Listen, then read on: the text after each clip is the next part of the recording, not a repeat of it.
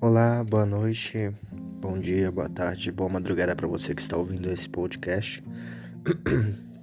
Eu sou o Bounty, é, são agora 1h37 da manhã de, da, de sábado, dia 9 de maio. Eu estou gravando esse podcast de madrugada, porque não tinha nada melhor para fazer. Resolvi falar a respeito de coisas que às vezes me incomodam e que eu acho que eu gostaria de compartilhar com outras pessoas para que elas não repetissem os mesmos erros que o meu, tá? Esse podcast talvez seja um pouco profundo, eu vou dividir as histórias em episódios, em partes, então para você que gosta de ouvir histórias interessantes de vida ou cagadas mesmo que as pessoas dão, acho que vai ser legal de você ouvir. Enfim, toda boa história que, que se preze, né? Fala sobre ou uma garota ou um cara. E no meu caso, vai ser uma garota. A gente vai chamar ela de Senhorita L, tá? Senhorita L. Eu conheci a Senhorita L em um dia aleatório na escola, no, no ensino médio, no primeiro ano do ensino médio. Eu tava andando com um amigo meu pela escola, tranquilamente, à noite, tá? Pra enfatizar. Eu estudava à tarde, mas à noite tinha projetos, trabalhos que eu fazia na escola. Eu tava andando pela escola com esse amigo e a gente passou perto de duas garotas e uma delas veio em minha direção e simplesmente falou o seguinte: Oi, eu posso te dar um abraço? Eu fiquei tipo, what the fuck? Sabe, tipo, do nada a mina veio me pediu pra dar um abraço. Falei, tá, tudo bem, pode me abraçar. E ela me deu um abraço. Foi um abraço longo, sabe? Um abraço assim, legal até. Um abraço, tipo, um abraço. é, enfim, e foi somente isso. Nada mais que isso. E eu achei muito estranho. Depois que ela se afastou, eu perguntei pro meu amigo: quem que é essa? Aí ele falou: Ah, essa é a senhorita L, assim, assim, blá blá blá. E me explicou mais ou menos como ela era. Que era uma menina delicada, gentil e diferente das outras. Maioria de meninas que tinha na escola. Porque na minha escola, a maioria das meninas ou eram. É, como é que eu posso definir? Aquele tipo de menina que se acha, ou ela era muito popular, sabe? Meio nerd. E as que prestava já estavam com alguém. Enfim, essa senhorita Ellie, depois desse abraço e esse encontro assim meio, meio não completamente inesperado, né? É, a gente saiu, fui, eu saí da escola, fui para casa. Quando cheguei em casa, abri o meu Facebook, procurei a conta do Facebook dela, nome e sobrenome, que meu amigo tinha me falado. Eu achei o Facebook e quando eu vi o perfil dela, era aqueles perfil de menina kawaii. Eu não sei se você está familiarizado com o gênero kawaii, mas é o tipo de menina é fofo em japonês. É menina que curte anime, só que ela não era aquelas tipo otaku fedido, sabe? Que, ai meu Deus, eu quero um senpai, que não sei o que. Ela era uma menina só fofa, cara. fofa, gostava de personagens de anime e de alguns animes e era fofa do jeito dela, simples e fofa, humilde, inteligente e bem legal.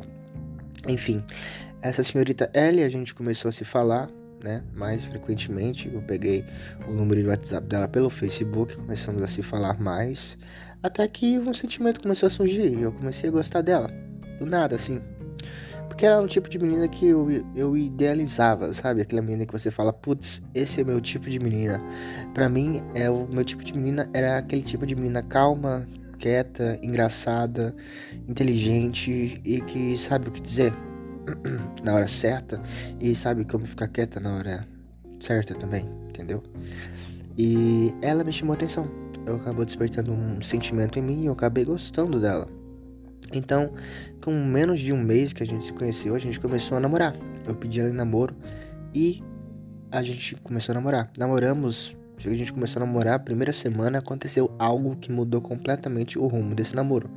Que eu creio que se não fosse esse algo, talvez a gente estivesse junto até hoje, por incrível que pareça. Já fazem quatro anos que isso aconteceu, quatro, cinco anos, e eu acho que se isso não tivesse acontecido, é, a gente estaria junto até hoje. O que aconteceu? É uma menina que nós vamos chamar ela de senhorita M, tá? Que eu conheci antes da senhorita L, pelo abraço, que eu conheci a L pelo abraço. Essa senhorita M era uma menina que eu ficava antes de conhecer a L.